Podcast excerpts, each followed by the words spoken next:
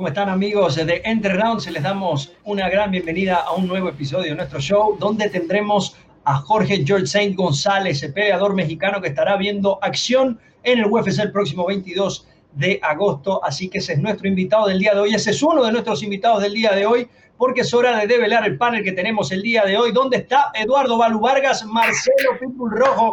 Señoras y señores, y les habla Andrés Lichwell, también nuestro compañero Eric El Goyito Pérez, ya está en la fase final de su preparación para su pelea, así que está enfocado en eso en estos momentos. Así que el mejor de los éxitos para el Goyo, nuestro gran amigo Eric Goyito Pérez. Marce, ¿cómo está todo? Bienvenido, hermano, a Entre Round. Sabes que esta es tu casa, ¿no? Gracias, gracias por la invitación. Acá estamos. Vamos a echarle un ratito de MMA. Como siempre lo hemos hecho. Balú, ¿cómo estás? A toda madre, carnal. Contento aquí que, que nos acompañó Marce. Lo que me estoy dando cuenta es que todos los peleadores que conozco no tienen una pinche camisa entera. Todo el mundo la tiene cortada. Goyo cuando sale también sale en una pinche toallita también. Eh, tú y yo creo que somos los únicos güeyes. Pero una cosa que se me olvidó. La última vez que te vi, Andrés, no te, no te dije nada. Pero ese pinche bigote te ves muy guapo, cabrón. Muchas gracias. Espectacular está. ¿Qué, ¿Qué, opina, Marcelo? Lo dejamos. ¿Te pareces a Junior Dos Santos? ¿Te pareces a Junior Dos Santos que va a pelear este fin Me gusta esa comparación. Ándale, Junior Dos Santos. Yo te dije que te pareces al güey que trabaja en la carnicería aquí por mi casa, pero eh, Junior Dos Santos es más oh, chingón, güey. Sí, mejor Junior, Junior Dos Santos que, que, Mario Bros. Así con esta gran... vamos entonces a nuestro segmento al 100.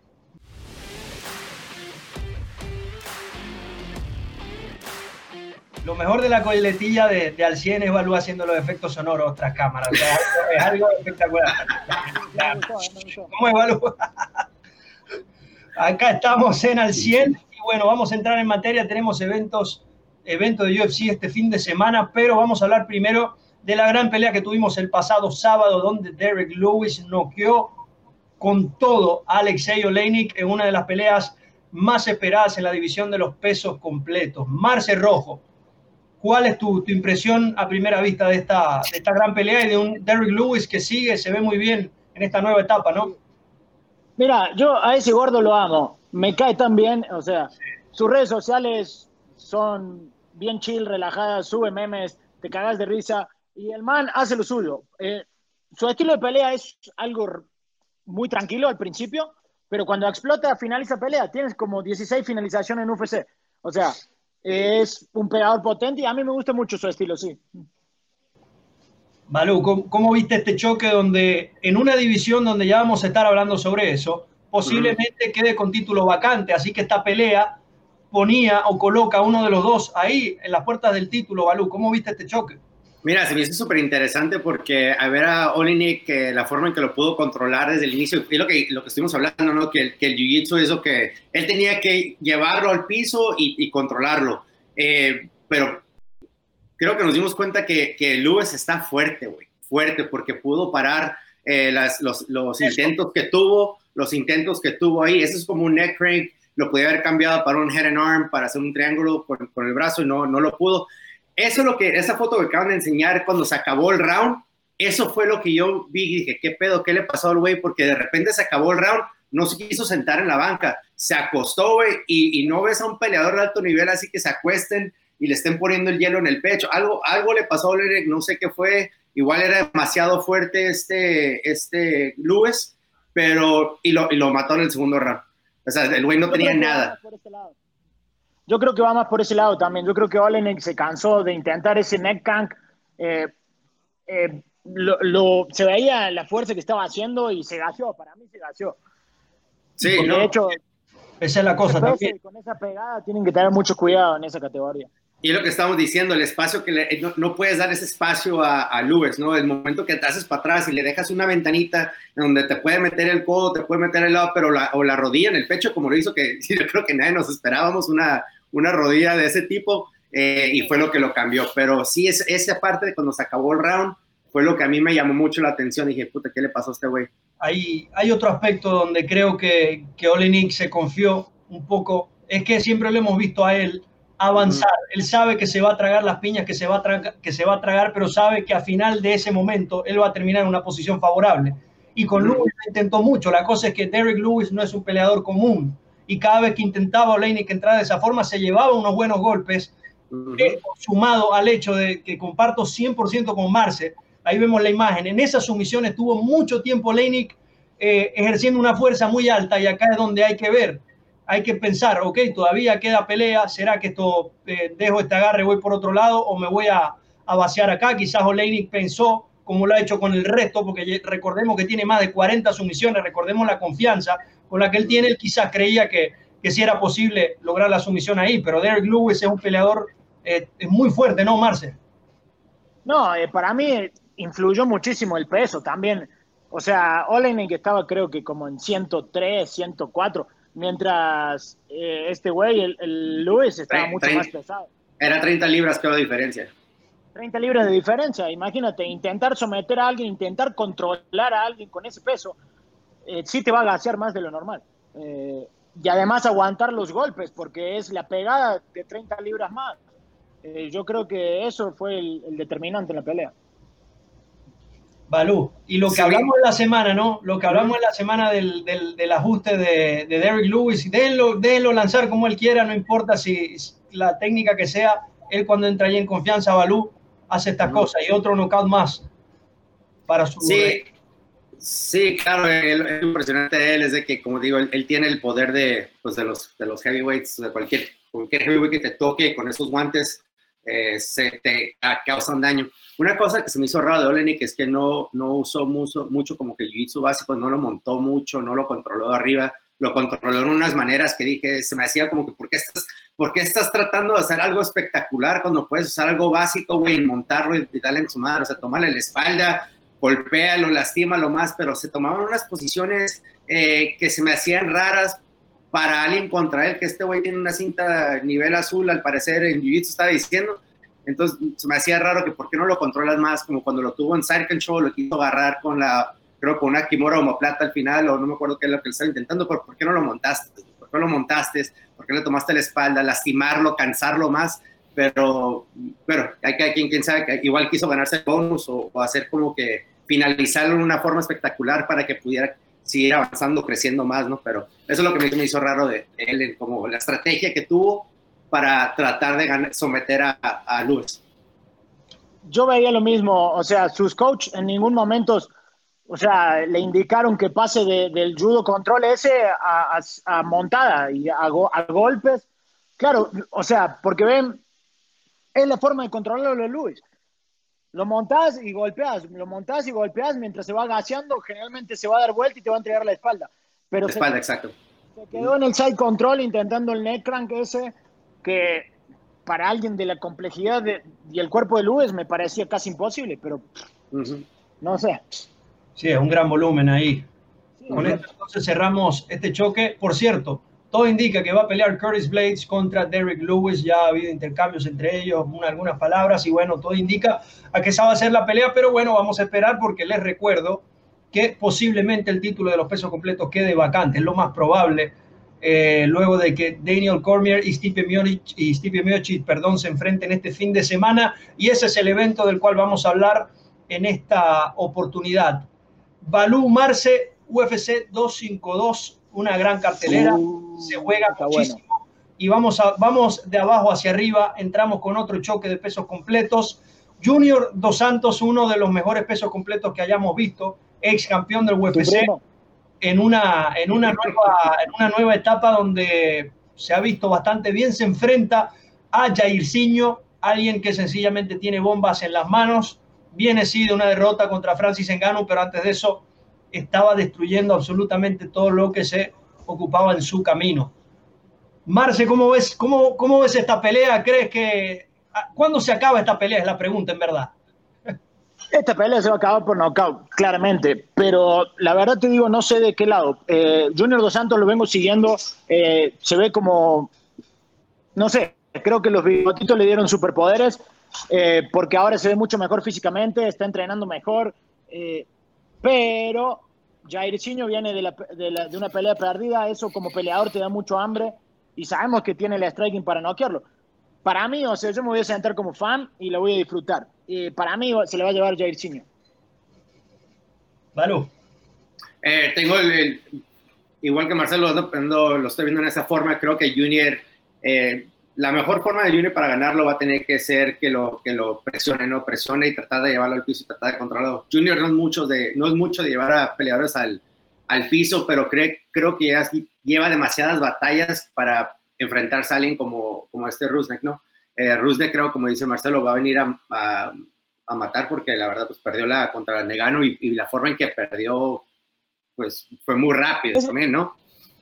¿Qué hace el man ese? O sea, es un monster, güey. O sea, es un monster. Es demasiado poder, exacto. Y Junior, cuando lo han tocado últimas veces, eh, ya no resiste tanto como. Creo que las peleas de Caín Velázquez le quitaron mucha vida a Junior Dos Santos. Es lo que, esto le quitó, le quitó años de su carrera, esas tres peleas que tuvieron. Bueno, obviamente la primera se acabó pero después de ahí, esas madres te quitan vida, güey. La vida con Mark Hunt también.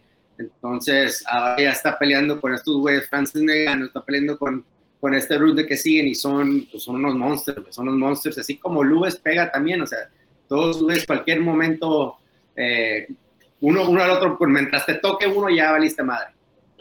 Es que de eso se va a tratar y eso es lo que apuesta siempre Jairzinho, alguien que llega con, con, un gran pasado en el kickboxing y en las MMA, no tiene mucho tiempo en, en, como profesional, pero casi todas sus victorias son por nocaut, él va a lo que va. Ahí como lo vemos en la foto, por cierto, esa pelea contra Alistair Overeem, donde prácticamente le arranca la cara de un golpe, ese es el Jairzinho que vamos a ver. Pero tenemos también a un Junior Dos Santos que tiene que ser más inteligente, tiene que aprovechar su experiencia, tiene que aprovechar que para mí es un peleador mucho más completo que, que Jairzinho, quizás no esté en la mejor edad, en la mejor potencia física, pero yo creo que Junior Dos Santos sí tiene las herramientas para llevarse este choque si lo maneja como debe ser. Marce, ¿cuál crees que debe ser la estrategia para, para Dos Santos acá? Eh, para mí tocar y moverse, tocar y moverse porque Jairzinho nomás va para el frente. Una de las, o sea, lo mismo que hizo contra Mark lo podría hacer contra Jairzinho, pero trabajando un poco más su defensa porque Jairzinho es un poco más rápido que Mark. Eh, pero para mí va a ser eso, o sea, no vamos a ver a un Junior Dos Santos eh, buscando la lucha porque no lo vimos nunca en su carrera y no lo va a hacer justo ahora tampoco.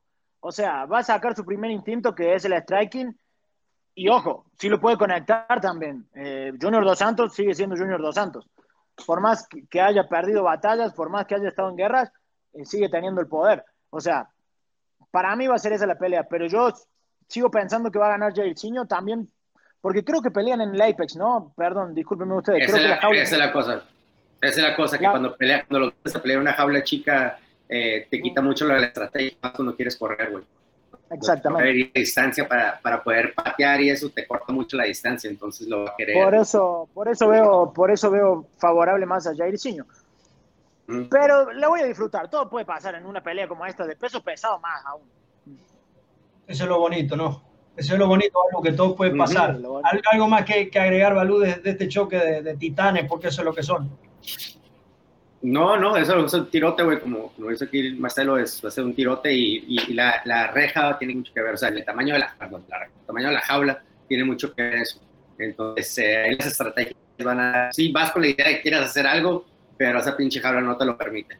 Entonces, vamos a ver, vamos a ver qué pasa. Vamos a ver qué pasa y también situar en contexto. Número 5 en el ranking Junior Dos Santos, número 6 Jairzinho, así que también pueden estar, el que gane acá puede estar metido en la en, los choques que determinen a los próximos retadores por el título. Así que es muy importante este duelo. Pasamos a otra pelea que esta me tiene muy emocionado porque eh, va, a ser, va a ser un peleón, pero también hay que recordar la pelea, la de Chito Vera contra Sugar Shane un peleador que, que es muy famoso, es muy famoso, es muy querido, pero tiene muy buenas actitudes físicas. La cosa con Chito Vera viene de una pelea contra Son Yadong, donde fue bastante polémica, para muchos perdió, para muchos ganó. Lo cierto es que los oficiales le dieron la derrota, pero lo hablamos antes. Posiblemente UFC iba a premiar a Chito Vera con una muy buena pelea donde él se pueda mostrar, bueno, coestelar de UFC 252 con Stipe Miocic y Daniel Cormier en la estelar. Plato servido, Marce, ¿cómo ves este choque? Para mí va a tener de todo y este sí hay que sentar a verlo cada segundo, ¿no? Porque va a estar muy bueno. De la misma manera, yo creo que, o sea, O'Malley manteniendo su distancia es un crack, eh, es demasiado bueno, tiene mucho timing y precisión también, que eso es importante para hacer un striking de alto nivel. va a hacer lo de siempre, va a salir, va a patear la pierna de adelante manteniendo la distancia, eh, haciendo que camines para girar y, ir conectando y ir llevándose la pelea de a poco. Para mí, Chito tiene que aprovechar que la jaula es más chica, tiene que buscar el single leg, el body lock y llevar la pelea al piso. Porque en el striking sí lo veo favorable al, al ¿cómo se llama el flaco este? Al flaco culeado ese que vale. Para mí, pero igual, yo quiero que gane Chito porque Chito es amigo mío, me cae bien y O'Malley me cae de los huevos, así que. ¿cómo, ¿cómo, ves este choque? Te quiero preguntar, ¿qué es lo que hace O'Malley también que le ha permitido ganar tanto y mantenerse así a pesar de, de, una carrera tan corta en el UFC? Más que nada, creo que la confianza que entra. Él, él, entra con una confianza de que él es el, uno de los mejores, es el mejor, va a ser una leyenda. Y, y, cuando entras con una confianza, o sea, eso te ayuda cuando vas a pelear, güey.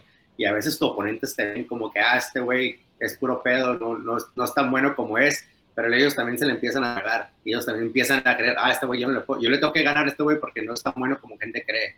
Y luego de repente lo enfrentas y, y sí sabe pegar o sí, o sea, te desorientas, ¿no?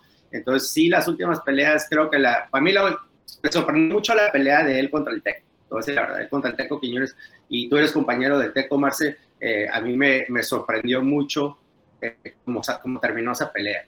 Eh, espero un poquito más de, de, entre los dos, ¿no? La de Wyland, pues ya, ya sabía que iba a pasar en esa, en esa forma. Creo que, yo creo que eso ahorita están al nivel los dos. Creo que están al nivel los dos. Eh, no va a ser la primera, la, o sea, ni la última, a ver. Pero creo que Chico tiene a, a dominar, para ponerlo contra la recta. Entrena con un muy buen equipo ahí, en, creo que está con Oyama. Él está con Oyama, creo, ¿no? Eh, entonces son, son, tienen muy buena lucha ellos, o sea, son muy buenos luchadores, saben poner peleadores contra la reja. Eh, o más. Eh, además entrenan lucha en RBCA.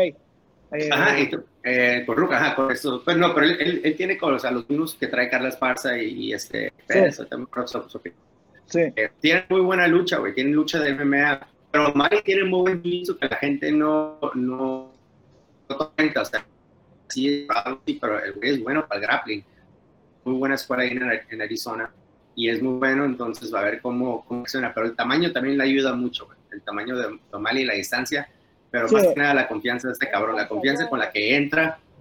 Yo me medí, eso es lo importante. Con el güey me medí, lo conocí, tuve la chance de conocerlo y me puse al lado para, para medirlo, ¿no? A ver si lo puedo dormir de un vergazo. Y me saca como, es, es demasiado alto, es, es alto. Su contextura física es muy, muy flaca, es, pero se ve que es corrioso, se ve que los golpes, sí los da bien duros. Es pesado, y... es, es, pesado. Tiene como ese tipo de cuerpo como lo que tienen los hermanos Díaz, que los ves, los ves que dices. Ese estilo. Los, pero los, o sea, tú los agarras y están pesados, güey. Son como un flaco denso, denso, densidad de flacos, güey. O sea, y están pesados. Entonces, a veces batallas con eso y, y, y tú crees, ah, este güey lo voy a tumbar. Y, y, no, y no, cuando lo agarras, no esa, te das cuenta del bloque que son y creo que es lo que va a ver, a ver cómo reacciona Chito con él. Visto también que O'Malley también está entrenando mucho las defensas del derribo y también los ataques. O sea, defender, hacer sprawl y atacar anacondas, guillotinas. Y sí se le da porque tiene los brazos muy largos para eso. Me parece que es un aspecto que nadie está teniendo en cuenta, pero el güey sí es bueno en el piso. Bueno en el piso, tiene muy buen jiu-jitsu. O sea, los compañeros, de, no me acuerdo los nombres ahorita de ellos, pero me tocó conocerlos en, en Arizona y los había visto y, y rolan muy, muy agresivos, güey, y este güey no lo puedes, no lo puedes eh, sobrepasar y creer que, que solo tiene el, el, striking, porque el piso también es, sí, sí. es fuerte. Esta, esta es una pelea de, de, dos atletas que arrancan siempre fuerte. Para mí la va a ganar cualquiera de los dos que logre imponer su ritmo más fácil, más rápido, perdón. Fácil no va a ser, es imposible. Pero sí, a, a los dos ir hacia adelante desde el principio, creo que el, que el que se sitúe más rápido es el que va a tener la ventaja. Vamos a la pelea estelar, señores. La pelea que todos hemos estado esperando desde hace mucho tiempo. Stipe Miocic contra Daniel Cormier, la trilogía va uno a uno la serie. El que gane acá ya se va. El mejor peso completo de la historia del UFC, posiblemente también de las MMA en general. Se está jugando muchísimo acá entre dos atletas que posiblemente eh, compitan por última vez el día sábado. Así que es una pelea que hay que ver porque algo así o no se repetirá en la historia o falta mucho para que vuelva a pasar. Balú, ¿cómo, ¿cómo, ves este, este choque? Yo estoy muy emocionado porque son leyendas, son de lo mejor que hemos visto en nuestras vidas sí. como atletas. Sí, los dos son los mejores los que hemos visto en la categoría de pesos completos, ¿no? Eh, yo, como, yo soy fan de Miochi, que siempre me ha gustado como es, eh, el personaje que, que lleva, que trabaja es y esa toda madre, ¿no? Eh, yo soy fan de él y las dos veces lo escogí a él. Una vez me lo, clavaron y la segunda salió a pelear como me encanta verlo pelear. Creo que, creo que va a salir otra vez con la mano arriba, güey. Yo la verdad estoy escogiendo a Miochi. No creo que Cormier pueda luchar como antes luchaba. No creo que tiene esa, esa cosa como que pueda estar dando cinco rounds de atacar, atacar, al River, ¿me entiendes? Entonces creo que si Miochi que entra bien, puede defenderlo. La cosa es que las dos veces creo que Cormier ha empezado bien. O sea, él es el que empieza atacando desde el inicio y, este Miochi que es el que tiene que como que alcanzar, ¿no? Yo creo que esta vez no puede ser que salir primero, tiene que empezar a lastimar a Cormier porque lo empiezas a lastimar y deja abierto, ya se deja abierto. Cuando él empieza a controlarte, cuando Cormier empieza a controlarte desde el inicio, le entra la confianza yo no solamente te está boxeando, ahora ya te está preparando para lucharte y es cuando ya es peligroso porque ya te empieza a combinar los dos y aparte le encanta el lynch y usar el, el dirty boxing y todo eso. Y es lo que a mí se me hace peligroso de Cormier, es de que no sabes, en cualquier, él, él te, te, avienta guante, pero al mismo tiempo eh, te, está, te está tratando de, que entres tú para poder luchar. Cuando te lucha, pues es otro animal, es otro nivel este güey. Y, y, para mí creo que Miocic tiene que salir fuerte en el primer round. Yo voy por Miocic, pero creo que tiene que salir fuerte en los primeros dos rounds si quiere salir con la mayoría. yo, mira, según un análisis realizado por mí hace unos minutos, no, eh, vi la pelea, vi los countdowns. Para mí, en esta pelea va a ganar Cormier. Eh, para mí no va a ser lo mismo. Eh, va a salir fuerte Cormier porque tiene eso. Eh, Miocic crece a medida que pasan los rounds. Cormier arranca fuerte desde el principio. Sumémosle la jaula chica, sumémosle la presión, sumémosle el boxeo sucio, que para mí es lo que va a ser la clave de esta pelea. Va a buscar finalizar en los primeros rounds, no va a dejar que pase más tiempo, porque tiene que aprovechar la jaula y tiene que aprovechar que puede ser una de sus últimas peleas. Eh, hay muchas cosas en juego que creo que van a ser un detonante para esta pelea y para mí va a ganar Cormier. Por, por esa simple razón, eh, va a salir con todo. Para tener esa presión, güey. Yo quiero tener la presión de que, de que o sea, esa es mi última pelea. Claro, va a eh, salir a, no, quiero, no creo que vaya a querer ser por decisión, ¿no? Pero él va a querer dominar y que lo consideren uno de los mejores. Sí, quiere quedar en la historia, quiere quedar en la historia del deporte. Para mí una de las uh -huh. formas es esa. El boxeo sucio que, que, trabaja me encanta, es muy bueno. Ese es. Uh -huh. Así ganó la primera. Uno per Yo creo que yo creo que y así iba, y también iba la segunda, la segunda también iba ganando, perdón, Marcelo. Sí, pero se, ¿qué pasó? En, en la segunda en el tercer round, eh, Miocic hizo el ajuste, comenzó a golpear muchísimo más el cuerpo y ahí es obvio donde se cansó. Pero ¿qué pasa? Esta sí. jaula es mucho más chica, eh, tiene uh -huh. la presión esa de su última pelea, tiene, tiene, puede quedar como el mejor de la historia de los pesos pesados. Yo creo que tiene mucho en juego y, y va a salir con todo. Yo creo que es una tiro, cuestión, sí, va a ser un tirote. Para mí es una cuestión más emocional y más, más personal uh -huh. esta pelea. Yo, yo me voy con, con Cormier. Siento que, que, el enemigo de, más grande de Cormier es el mismo Cormier cuando entran en sobreconfianza, idea de aplicar el plan como lo está haciendo. Eh, los dos tienen mucha experiencia, pero quiero hablar un poco de, de, de Cormier, que ha sido un, un, peleador que desde su etapa como luchador grecorromano ha hecho absolutamente todo, ha ganado mundiales, ha ganado Juegos Panamericanos, uno en Maracaibo, por cierto, ganó allá Daniel Cormier, que es la ciudad donde yo soy, y ha ganado absolutamente todo. Fue, llegó a las semifinales de unos Juegos Olímpicos, luego va a Strikeforce, queda campeón, luego va al UFC, gana dos cinturones. O sea, ¿cuántas personas en el mundo, en la historia, pueden tener, eh, pueden decir que han tenido un recorrido así? Y el esto, es, bueno, son muy, son muy pocos. Y ganó, y él ganó la, la, la, medalla de oro. Exacto, bueno, personas en la historia de, de, de la humanidad, no sé, o sea, es un atleta de alto calibre, así como lo dicen los dos eh, es su última pelea, pero yo creo que, que, debido a su experiencia la va a tomar con mucha calma y como lo que es. Eh, creo que va a estar muy enfocado Cormier, tiene las herramientas evidentemente para ganar, los dos las tienen, pero creo que, que Cormier eh, se va a llevar el triunfo. Y ojo, para aquellos que viven criticando a Cormier porque no le ganó a John Jones, porque lo viven menospreciando, primero cállense la boca porque están diciendo puras estupideces. Y número dos, las dos únicas derrotas que tiene Cormier en su carrera, eh, una con John Jones y una con Stipe Miocic. posiblemente el completo y el mejor semicompleto de la historia, nada más perdió contra ellos. Entonces, lo dicen, lo dicen como si fuera fácil ganarle a John Jones, no mames. Entonces, a eso voy. Eh, tenemos a los mejores esta noche. Miocic le ha ganado a Francis Engano, que uno ve Engano hoy y ve cómo lo desmanteló Miocic por cinco rounds. Estos dos que vamos a ver el sábado le han ganado a todo el mundo, señores. Así que hay que ver este tiro para ya para cerrar esta pelea, Marce. ¿Qué, qué esperas al final de, este choque? No, yo nomás quiero decir que me cae muy bien Cormier porque tiene ese cuerpo así de papá, ¿viste? Onda. El, papá que hace las barbecue. Uh, entonces es como. Y lo ves y, es un atleta de élite. O sea, no ves como ahí también. Mi deporte es una chula, es hermoso, porque este, este señor que vos ves así todo calvo, gordito, es uno de los mejores del deporte. Y eso te quiere decir que cualquiera lo puede hacer, nomás tienen que ser dedicado y echarle un chingo de huevos y ya. Nomás por eso me cae bien el gordito. Balú, ¿cómo, ¿cómo, ves eh, finalizando esto? ¿Y qué crees que va a pasar con la división si estos dos se van? Porque entonces están en Gano por allí, está Lewis, está Blades. ¿Qué, qué va a pasar? Que por mí, que armen un Super 4 en las aulas chiquitas, Jairzinho en Gano, Eric Lewis y, otro más y ya está. Para empezar, para empezar, pensé que Marcelo estaba hablando de mí en un momento y lo dije, ah, no está hablando conmigo. dije, ah, este vato, chingón, gracias por, gracias por, por, Oye, no, o sea, obviamente creo que Francis se ganó eh, no le puedes, no, no puedes decir que no se merece la, pelea de título, ¿no? Ya después de ahí están los, los Blades y está este, eh, este, ¿cómo se llama? Lewis y, o sea, la cosa de los heavyweights es que los puedes meter donde sea y cualquiera va a ganar. O sea, siempre, hay, siempre los puedes mover ahí el top 5, top, eh, los top 6, los casi 8 cabrones que hay ahí eh, siempre los puedes, uno le puede ganar al otro. Pero, pero creo que Cormier y, y este Miochek están arriba de los demás, ¿no? Por, por mucho, creo. Pero lo que creo que va a pasar es que va, creo que va a subir John Jones.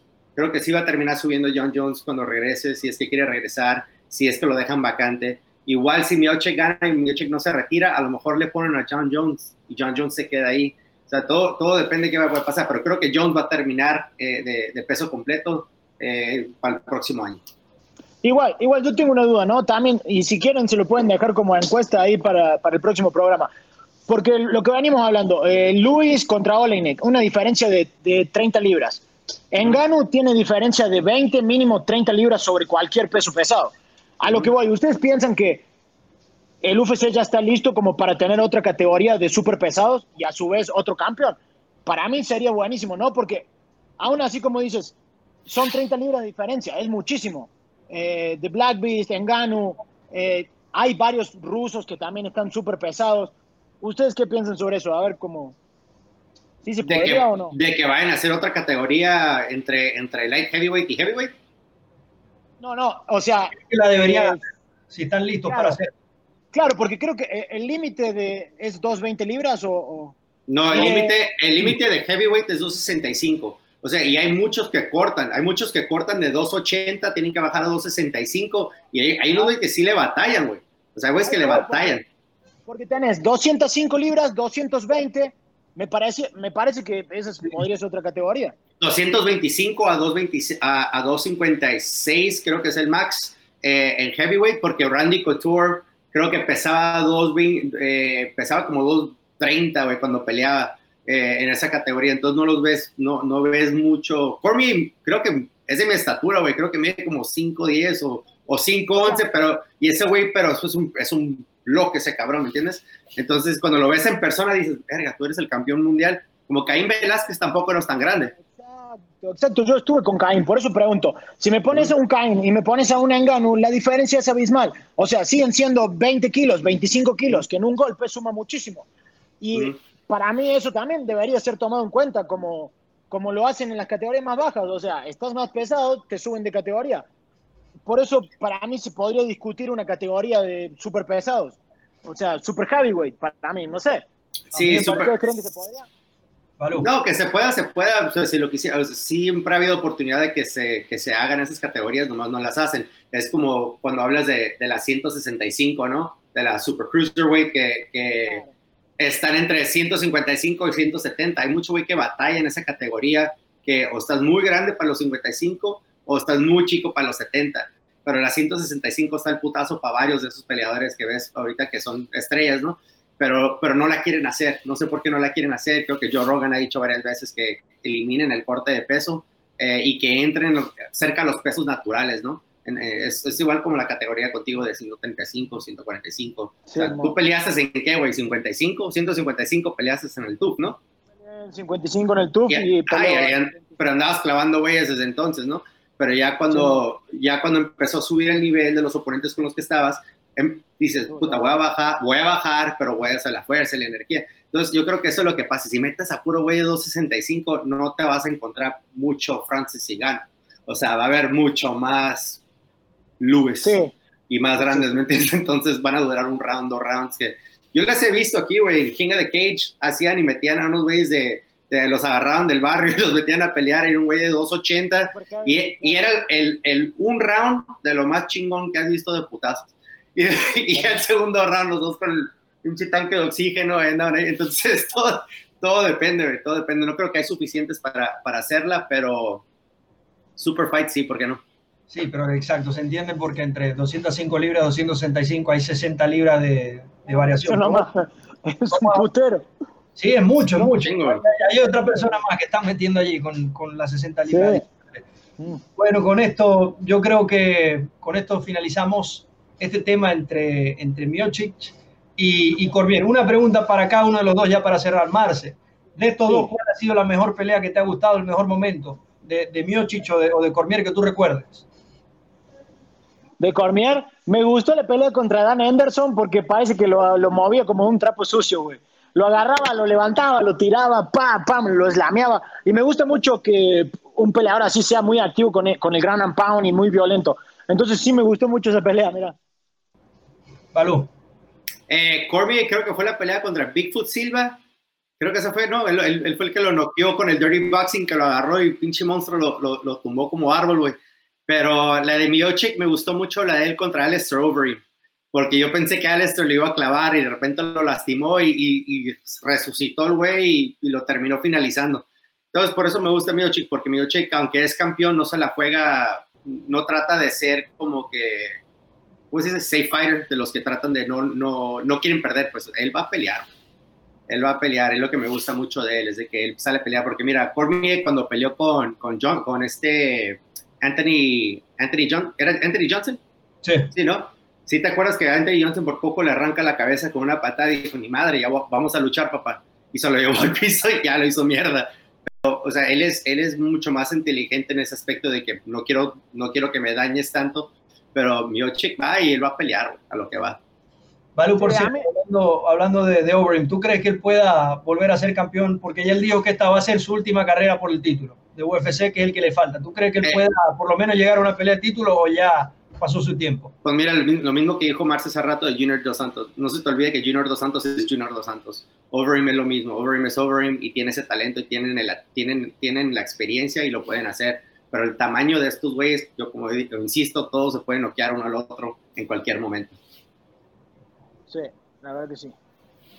Eh, mi momento favorito, no sé si ustedes recuerdan esto, cuando Miocic, no recuerdo contra quién gana, y arma un escándalo en la jaula, le empieza a gritar a Dana White que le dé la pelea por el título, algo que se hizo viral. Y lo más interesante de esto es que después de armar esa pataleta, Miocic va a ganar el título, defiende el título como tres, cuatro veces, creo que es quien más defensa tiene, y, así termina. De Cormier, obviamente, la pelea, la primera contra Miocic es mi favorita, porque nadie se lo esperó, nadie se lo esperó, era algo como que sí, Cormier va a buscar los dos cinturones, vamos a ver qué pasa. Eh, lo logró Cormier con un knockout rapidito así y, fue de verdad espectacular lo que, lo que pudo hacer. Así que vamos a tener un gran choque este fin de semana. Muchachos, despedir Marce, eh, siempre un placer, siempre que podemos compartir, siempre que podemos trabajar juntos, siempre se aprende algo nuevo y siempre la pasamos muy bien. Así que muchas gracias Marce, este es tu casa, hermano. gracias a usted, gracias a usted. Me gusta el look de los bigotitos, ¿eh? Manténlo ahí. ahí lo seguimos, Balú. No, chingón, Marce, Marce, chingón compañeros canal, como, como siempre, ya sabes. Yo, yo siempre ando compartiendo pendejadas ahí con Marce, entonces él me mantiene, me mantiene vivo ahí, güey. Marce, antes de que te me vayas, una pregunta. Tú que eres brother y, estuviste con él, en, creo que en el último fight, ¿quién gana, Caín o Miochik? Pero Caín, Caín chingón, Miochik chingón. ¿Quién gana? Eh, Caín a nivel del mar gana, gana Caín, gana Caín. Sí, eh, de eso veníamos hablando, de hecho. Eh, yo creo que hubiera sido una de las peleas que sí más me hubiera gustado ver. Eh, esos dos en su prime sería épico. Para mí eso de, eso de ver Caín perder en el DF me, me, rompió el corazón y luego verlo perder en, contra Neganu dije, puta, no, Caín, otra vez más, dale a Miochi, pero luego más culo pues que estuvo en la triple A, ¿no? Pero bueno, es otro pedo. Ya, es otro pedo. No, ya sabemos lo que pasa con lo de la triple A. Sin comentarios. Con esto cerramos, señoras y señores, nuestro segmento al 100, así que nos preparamos para nuestra entrevista del día de hoy con Jorge George Saint González del UFC. Así que con esto cerramos al 100.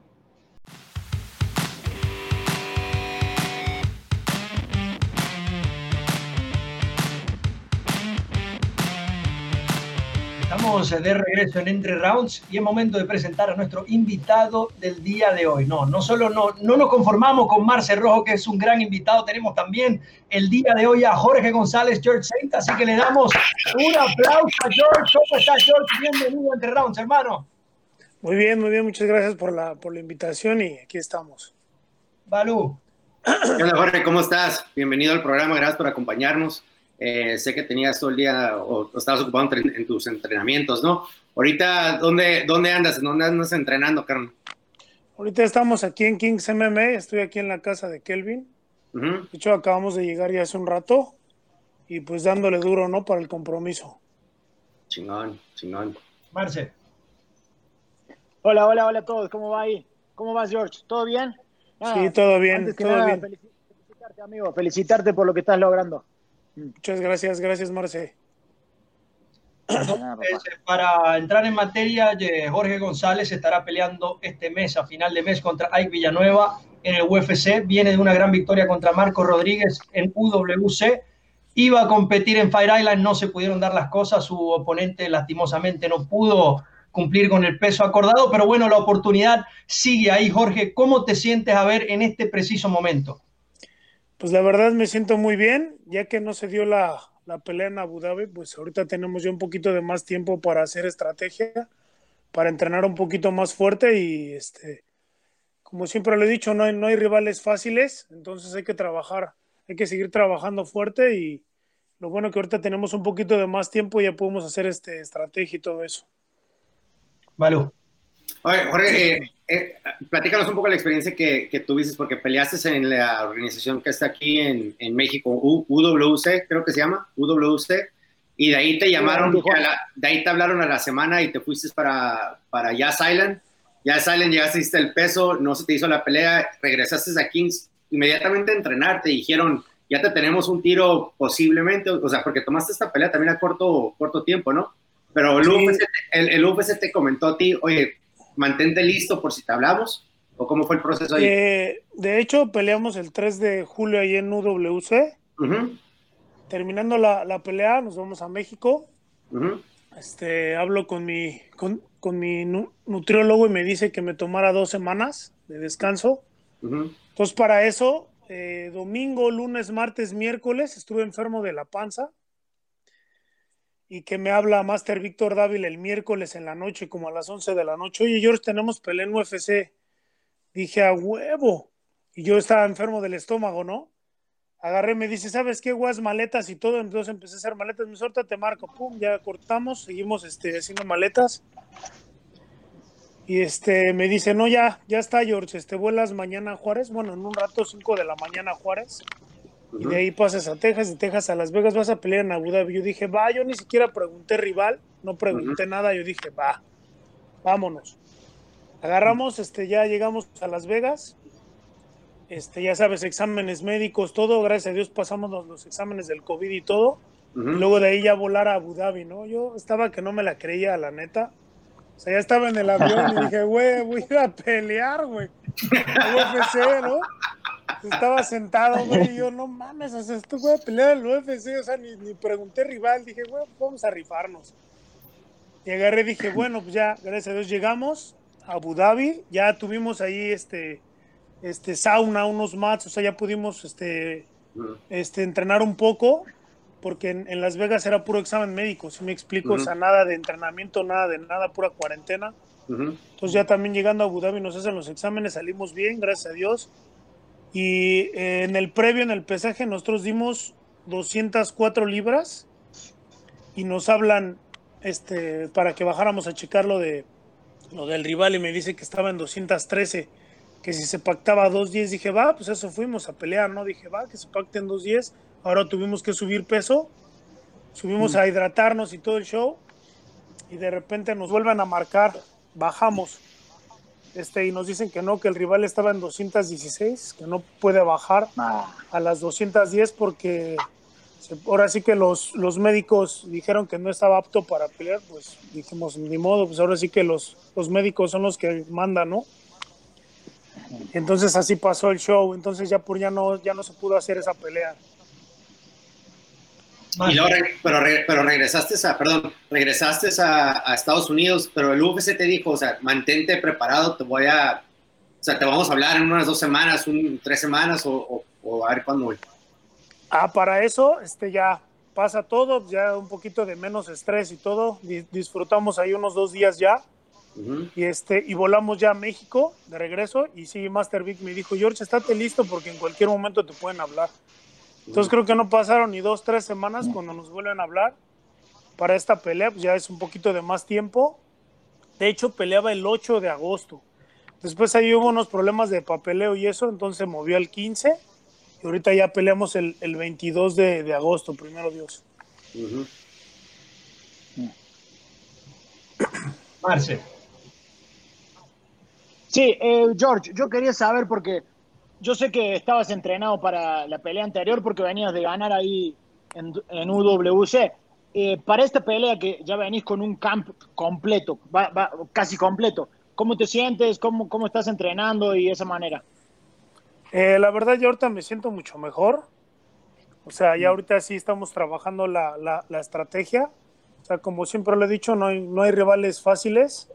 Entonces, ahorita sí ya tenemos un poquito de más tiempo, ya estamos trabajando y este, enfocados a, a, lo que queremos, ¿no? A la, a la victoria. ¿Alguna otra pregunta, Marce o Balú? Sí, yo, yo sí. Eh, George, a ver, todo, desde que yo me di cuenta que, que, me habían aventado tu nombre hace mucho, ¿no? Y te había visto, y, yo siempre tenía entendido que eras billetero, que eras grappler, te gustaba el piso, eh, eras de jiu-jitsu. Yo no he visto una sola pelea tuya donde te, te, te, gusta irte al piso. O sea, es algo que prefieres no hacer. Te veo que te encanta pararte, cuadrarte y, tirar a matar, güey. Eh, es, ese es el, es, es el plan, es, cuando entras tú, entras con la estrategia de que lo voy a llevar al piso este güey, pero ya estando ahí en el mero pedo te prendes y dices, no, vamos a toparnos, güey. Pues eh, fíjate que desde que hicimos los, los camping en Estados Unidos ya se hizo un poquito más striking. O sea, sí me gustó ya ahorita un poquito más el striking. Y ahora sí que el piso ya lo dejamos como segunda opción, ¿no? Como segunda arma. Por si quieren hacer Jiu-Jitsu Gran Pound, estamos preparados para cualquier área. Entonces, y luego imagínate, estás peleando a las mejores ligas del mundo, pues tienes que estar bien preparado, ¿no? Sí. Sí, de hecho, ahí eh, en Kings MMA trabajan mucho su striking y, de hecho seguramente has estado entrenando con Guardú, eh, con Guida Chicazzi, con Kelvin Gastelum, entonces eh, son peleadores de, de, alto calibre que sí van a mejorar tu nivel, sí, seguramente. Sí, así es, exigen bastante, Vettori, Verdum, Kelvin, sí, los que estoy haciendo son ellos. Existe, o sea, exigen bastante, entonces más striking, y en última opción, pum, el derribe, o sea, ganó el round. A ver, eh, George, quiero preguntarte acerca de la división de peso, porque siempre ha sido, o he escuchado mucho decir en el boxeo, en las MMA, que generalmente no se ven muchos mexicanos ya de semicompleto, peso completo, o que de repente no hayan tenido el mismo éxito que otras divisiones. Pero acá viene Jorge González al UFC a las 205 libras, viene con todo. ¿Cómo ves la división y cómo, cómo, cómo ves tu, tu futuro en esta, en esta compañía, en esta división de peso, tomando en cuenta los nombres que están allí? Mira, la verdad, este, la división está bien fuerte la verdad. El camino va a ser difícil, pero no, no, no imposible. Si me explico, si podemos llegar a ser grandes, en esta división, la verdad, trabajando muy fuerte y yo sé que vamos a llegar lejos, ¿no? A ver, Balú, Marce, ¿alguna, alguna otra pregunta? No, yo creo que sí hay buenos retos en la división para, para George. Eh, nada, me alegro mucho porque lo conozco hace varios años, como del 2015 lo conozco, de que cuando estaba más gordito y sí comía las tortas de kilo.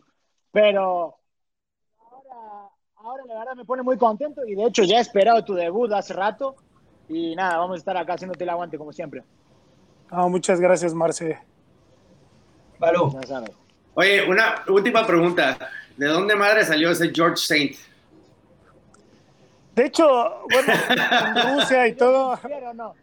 Es como, cuando, es como cuando voy a los tacos y me dicen güero, güey. Entonces, eso te pusieron así cuando vas a los tacos te dicen, ¿qué onda, güero? Y te, quedas ofendido porque pues, ya sabes por qué pedo, ¿no? O sea, ¿cómo, ¿cómo, salió el nombre, güey? Pues en, Rusia me dicen Saint, pero es Street, o sea, es George Street González. O sea, me considero un peleador callejero técnico.